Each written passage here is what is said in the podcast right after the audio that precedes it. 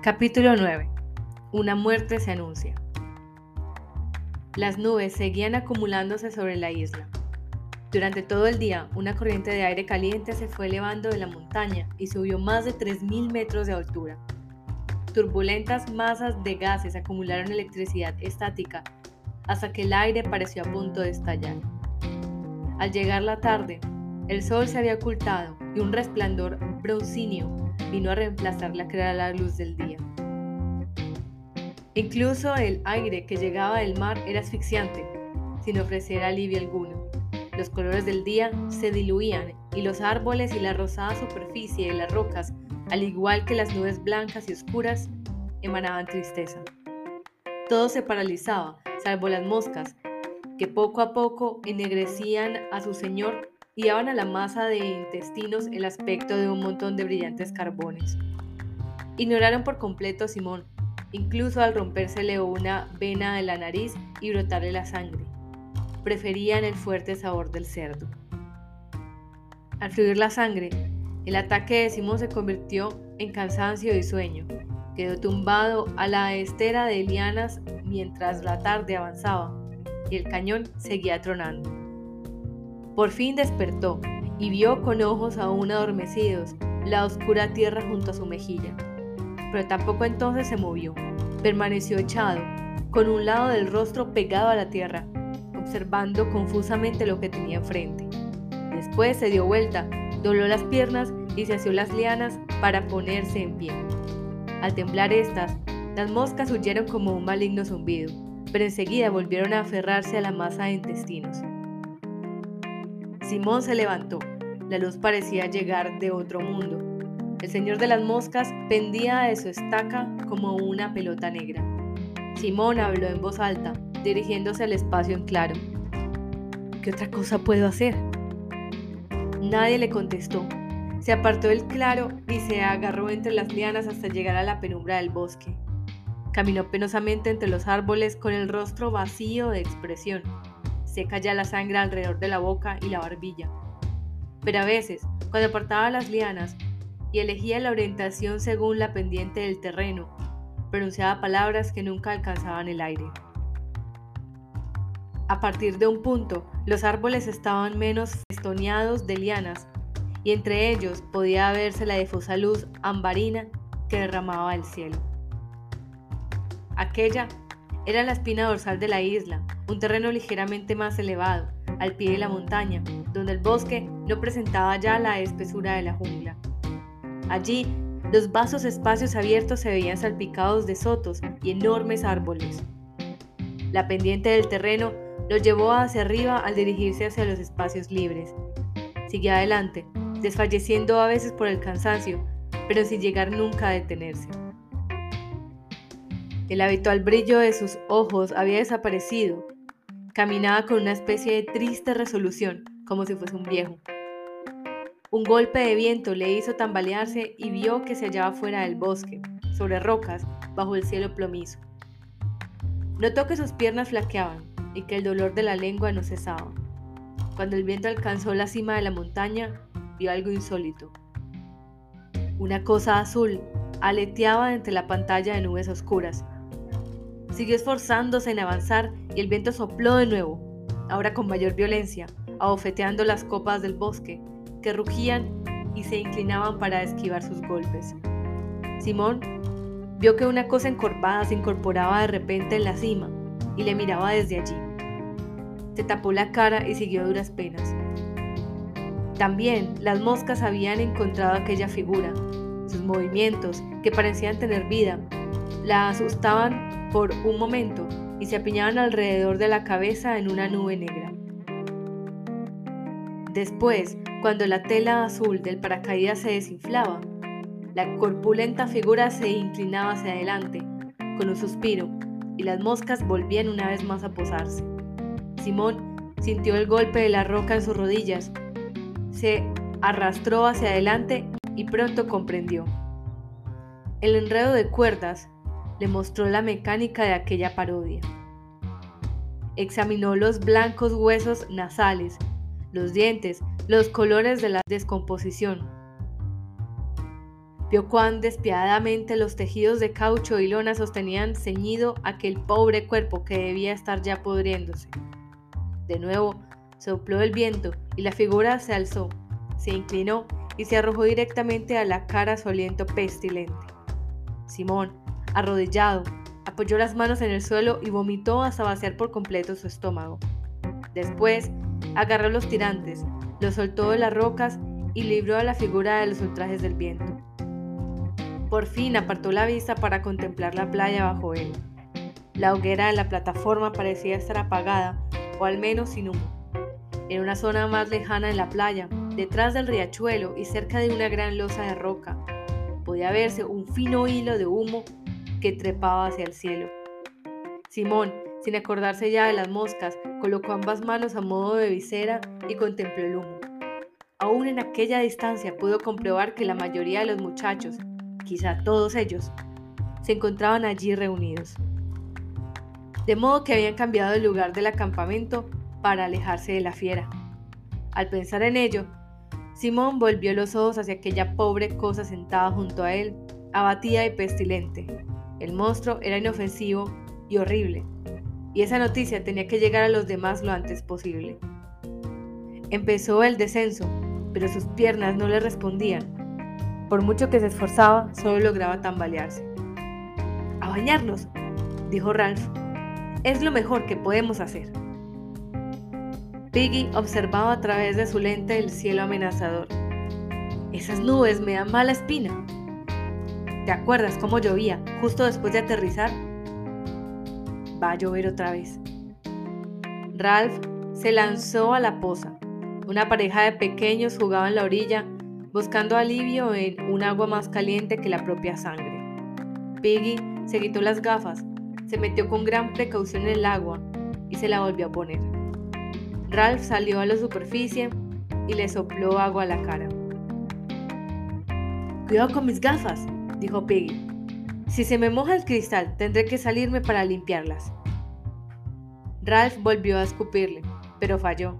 Se rió de Piggy esperando verle retirarse en su dolido silencio, sumido como siempre. Pero Piggy, por el contrario, golpeó el agua con las manos. ¡Estate quieto! gritó. ¿Me oyes? Con rabia arrojó agua al rostro de Ralph. Bueno, bueno, dijo Ralph. No pierdas los estribos. Piggy se detuvo. Tengo un dolor aquí, en la cabeza. Ojalá viniera un poco de aire fresco si lloviese, si pudiéramos irnos a casa. Piggy se reclinó contra la pendiente del lado arenoso de la poza. Su estómago emergía del agua y se secó con el aire. Ralph lanzó un chorro de agua al cielo. El movimiento del sol se adivinaba por una mancha de luz que se distinguía entre las nubes. Se arrodilló en el agua y miró en torno suyo. ¿Dónde están todos? Piggy se incorporó. A lo mejor están tumbados en el refugio. ¿Dónde está Sam y Eric? ¿Y Bill? Piggy señaló a un lugar detrás de la plataforma. Se fueron allí, a la fiesta de Jack. Que se vayan, dijo Ralph, inquieto. Me trae sin cuidado. Y solo por un poco de carne. Y por cazar, dijo Ralph juiciosamente y para jugar a que son una tribu y pintarse como los guerreros. Piggy removió la arena bajo el agua y no miró a Ralph. A lo mejor deberíamos ir también nosotros. Ralph le miró inmediatamente y Piggy se sonrojó. Quiero decir, para estar seguros que no pasa nada. Ralph volvió a lanzar agua con la boca. Mucho antes de que Ralph y Piggy llegasen al encuentro con la pandilla de Jack, pudieron oír el alboroto de la fiesta. Las palmeras daban paso a una franja ancha de césped entre el bosque y la orilla. A solo un paso de la hierba se hallaba la blanca arena llevada por el viento fuera del alcance de la marea. Una arena cálida, seca y hollada. A continuación se veía una roca que se proyectaba hacia la laguna. Más allá, una pequeña extensión de arena y luego el borde del agua. Una hoguera ardía sobre la roca y la grasa del cerdo que estaban asando goteaba sobre las invisibles mallas. Todos los muchachos de la isla, salvo Piggy, Ralph y Simón, y los dos que cuidaban del cerdo, se habían agrupado en el césped, reían y cantaban, tumbados en la hierba, en cuclillas o en pie, con comida en las manos. Pero a juzgar por las caras grasientas del festín de carne, había ya casi acabado. Algunos bebían en unos copos. Antes de comenzar el banquete, habían arrastrado un tronco enorme hasta el centro del césped, y Jack, pintado y enguirnaldado, se sentó en él como un ídolo. Había cerca de él montones de carne sobre hojas verdes, y también fruta y cocos llenos de agua. Llegaron Piggy y Ralph al borde de la verde plataforma. Al verles, los muchachos fueron enmudeciendo uno a uno, hasta solo oírse la voz del que estaba junto a Jack. Después, el silencio alcanzó incluso a aquel recinto, y Jack se volvió sin levantarse. Les contempló durante algún tiempo. Los chasquidos del fuego eran el único ruido que se oía por encima del rumor del arrecife. Jack volvió los ojos a otro lado, y Sam, creyendo que se había vuelto hacia él con intención de acusarle, soltó con una risita nerviosa el hueso que roía. Ralph dio un paso inseguro, señaló una palmera y murmuró algo a Piggy, que los demás no oyeron. Después ambos rieron como lo había hecho Sam. Apartando la arena de los pies, Ralph empezó a caminar. Piggy intentaba silbar. En aquel momento, los muchachos que atendían el asado se apresuraron a coger un gran trozo de carne y corrieron con él hacia la hierba. Chocaron con Piggy, quemándose sin querer. Y este empezó a chillar y a dar saltos. Al instante, Ralph y el grupo entero de muchachos se unieron en un mismo sentimiento de alivio, que estalló en carcajadas. Piggy volvió a ser el centro de una burla pública, logrando que todos se sintieran alegres como en otros tiempos. Jack se levantó y agitó su lanza. Dadles algo de carne. Los muchachos que sostenían el asador dieron a Ralph y a Piggy suculentos trozos. Aceptaron con ansia el regalo. Se pararon a comer bajo un cielo de plomo que tronaba y anunciaba la tormenta. De nuevo agitó Jack su lanza. ¿Habéis comido todos bastante? Aún quedaba comida, dorándose en los asadores de madera, apilada en las verdes bandejas. Piggy, traicionado por su estómago, tiró un hueso roído de la playa y se agachó para servirse otro trozo. Jack habló de nuevo con impaciencia. ¿Habéis comido todos bastante? Su voz indicaba una amenaza, nacida de su orgullo de propietario, y los muchachos se apresuraron a comer mientras les quedaba tiempo. Al comprobar que el festín tardaría en acabar, Jack se levantó en su trono de madera y caminó tranquilamente hacia el borde de la hierba. Escondido tras su pintura, miró a Ralph y a Piggy. Ambos se apartaron un poco y Ralph observó la hoguera mientras comía. Advirtió que sin comprenderlo, que las llamas se hacían ahora visibles contra la oscura luz. La tarde había llegado, no con tranquila belleza, sino con amenaza de violencia. Habló Jack. Traedme agua. Henry le llevó un casco de coco y Jack bebió observando a Piggy y a Ralph por encima del mellado borde. Su fuerza se concentraba en los bultos oscuros de sus antebrazos. La oscuridad se posaba sobre sus hombros y le cuchicheaba como un mono al oído. Sentados todos.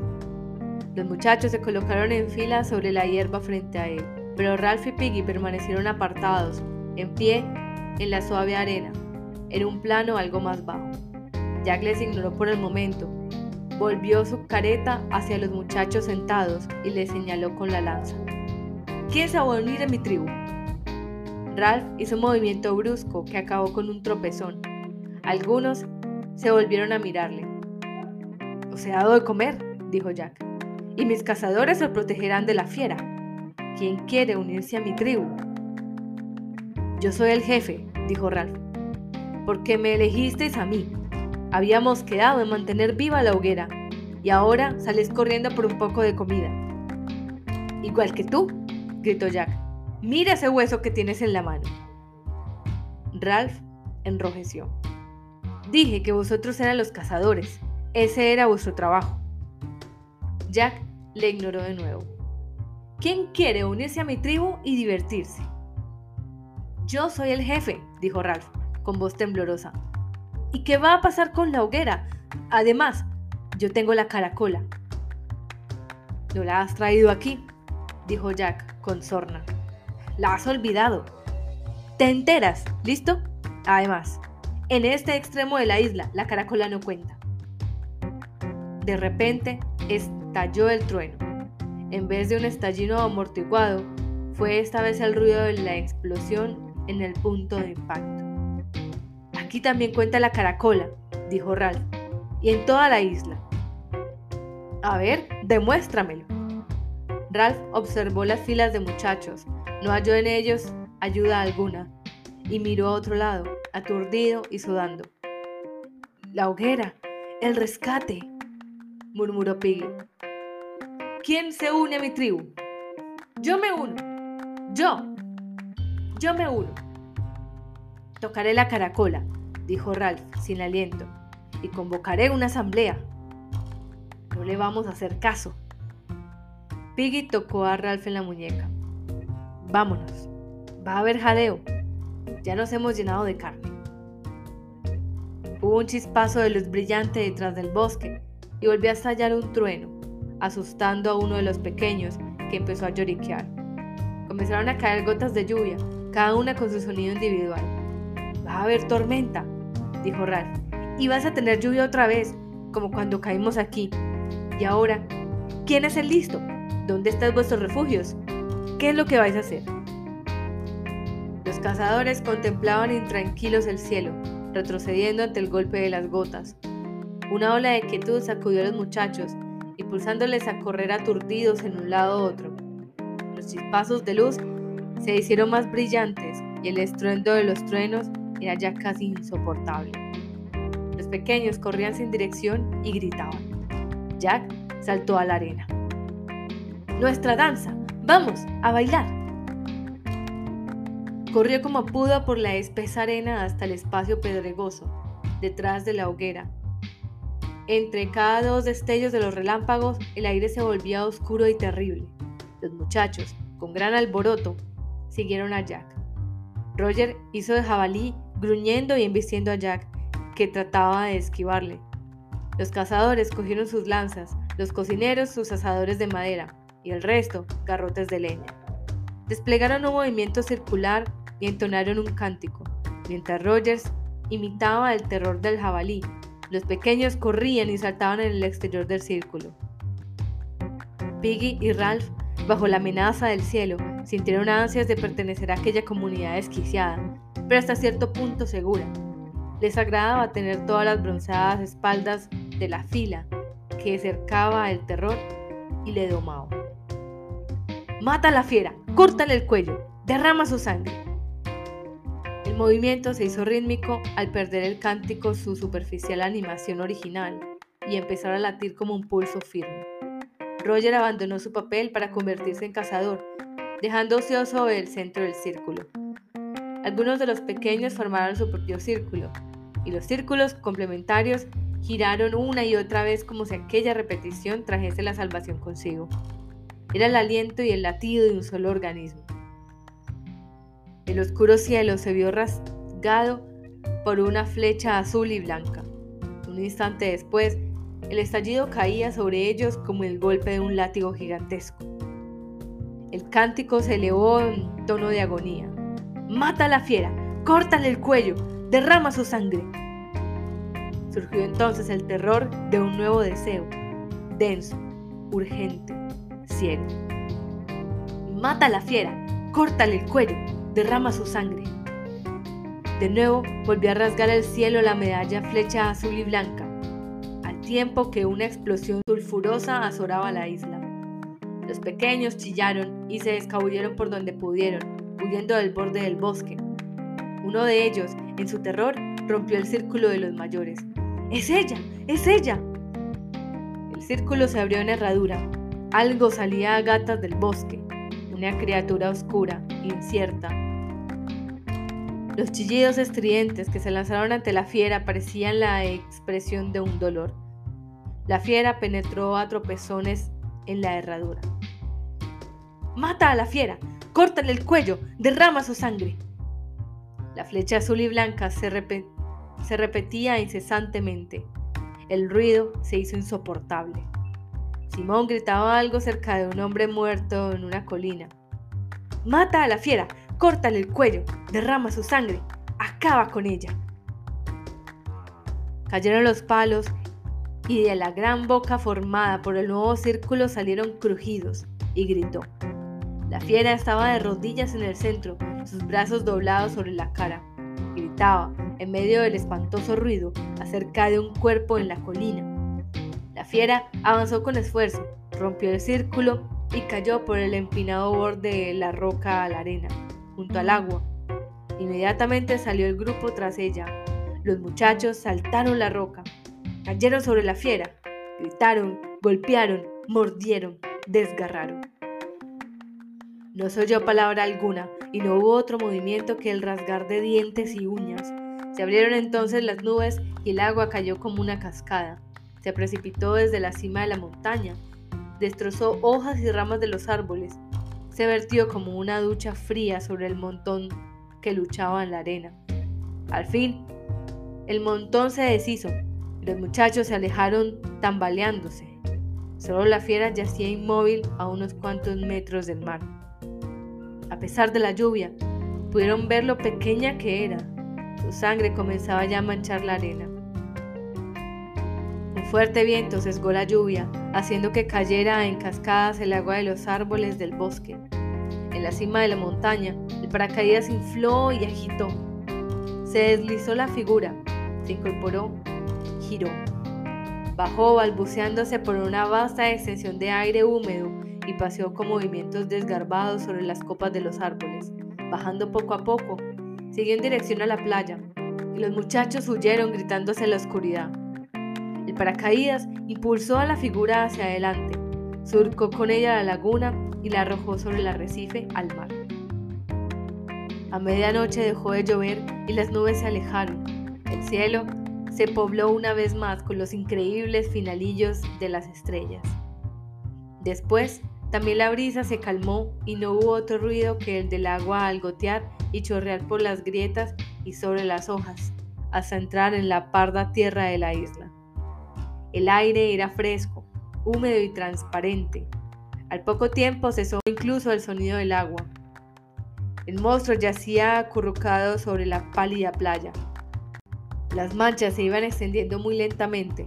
El borde de la laguna se convirtió en una veta fosforescente que avanzaba por instantes al elevarse la gran ola de la marea. El agua transparente reflejaba la claridad del cielo y las constelaciones, resplandecientes y angulosas. La línea fosforescente se curvaba sobre los guijarros y los granos de arena. Retenía cada uno en un círculo de tensión, para de improviso acogerlos con un murmullo imperceptible y conseguir su recorrido.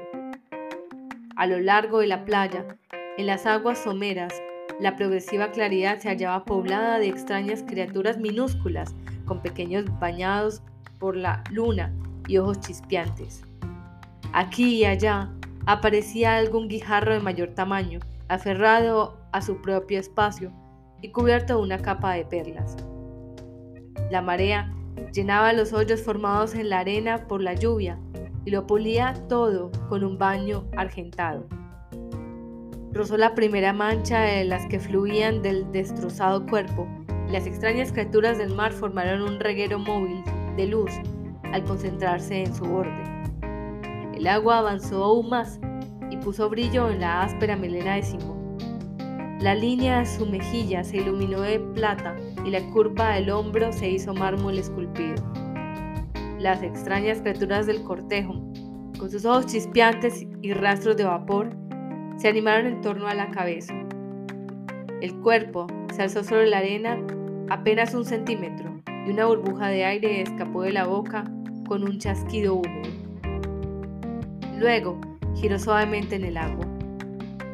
En algún lugar, sobre la oscurecida curva del mundo, el sol y la luna tiraban de la membrana de agua del planeta terrestre levemente hinchada en uno de sus lados, sosteniéndola mientras la sólida bola giraba.